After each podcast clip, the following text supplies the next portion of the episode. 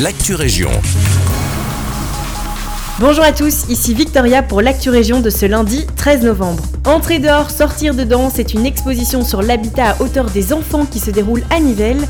Des ateliers auront également lieu et permettront aux plus jeunes de cesser à certaines techniques utilisées par l'artiste Joe Delannoy. Elle est ouverte du mardi au vendredi de 14h à 18h et le samedi de 10h à 14h.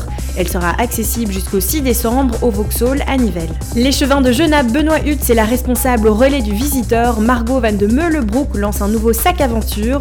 Le but est de partir à la découverte du passé industriel de la sucrerie de Genappe lors d'un parcours de 2 km et demi. Grâce à des indices, il faudra retrouver des clés et des codes de 10 cadenas afin d'ouvrir le coffre qui contient de multiples objets. Le parcours peut être fait seul ou en famille et est totalement gratuit. Aucune réservation est nécessaire. L'activité est disponible au centre culturel de Genappe et jusqu'au 30 juin 2024. Noël arrive à grands pas et certains d'entre vous sont peut-être déjà à la recherche de décoration. Si c'est le cas, le Tintois Sylvie Brachminski vous transporte dans un autre monde avec Lilo Square.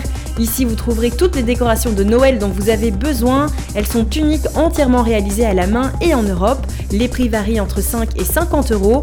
La boutique Lilo Square est ouverte tous les vendredis, samedis et dimanches du 3 novembre au 23 décembre de 11h à 17h. L'adresse rue Ernest Berthet, numéro 29 à Ottigny.